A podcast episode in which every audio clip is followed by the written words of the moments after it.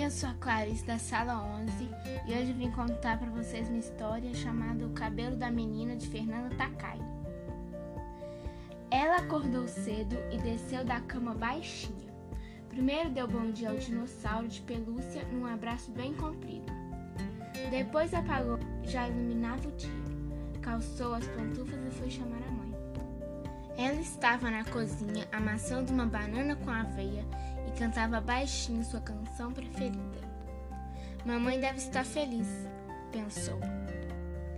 Ei, já foi fazer xixi, fofinha? Uau, que legal meu cabelo desse jeito.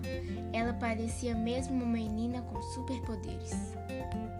Mas a mãe não queria que saísse de casa despenteada. Filha, tá muito estranho assim. Não vai dar. Por favor, só hoje, insistiu a pequena. E ela se foi à escola daquele jeitão diferente. No começo, a professora e os coleguinhas acharam engraçado aquele cabelo cheio de vírgulas. Mas ela nem se importou. Quer dizer, sentiu-se sozinha na hora do lanche, mesmo que muita gente estivesse olhando para ela. De repente, lembrou-se da canção que a mãe sempre cantava.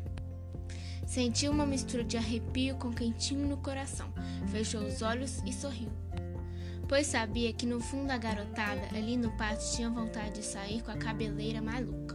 E os professores também. Alguns não podiam variar, tinha pouco cabelo ou os pais cortavam bem curtinho. Outros tinham o cabelo molenga demais. Outros só usavam penteado bem certinho de lado ou dividido ao meio. Havia menina com rabo de cavalo impecável, algumas com marichiquinha ou passadores cheios de frufru, coque, trança, gel.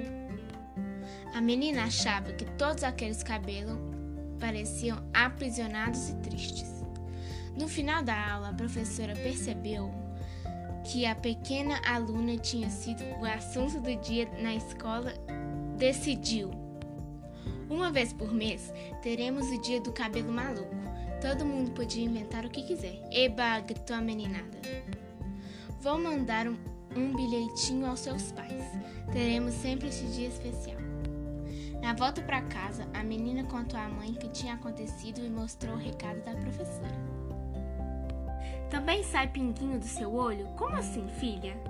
Eu tava na escolinha, pensei numa música e saiu um pinguinho porque me lembrei de você. A mãe beijou a filha com ternura. Olha, mãe, agora tem um pinguinho no seu olho.